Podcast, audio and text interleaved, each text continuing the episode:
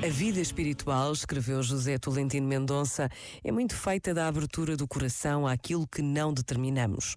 Andamos de lado para lado, corremos, fazemos, pedimos, queremos, mas a forma como o Espírito abre a nossa porta, entra na nossa vida, estabelece uma relação conosco, é alguma coisa que não sabemos. O espírito é furtivo. Deus é um visitador furtivo, escondido, oculto.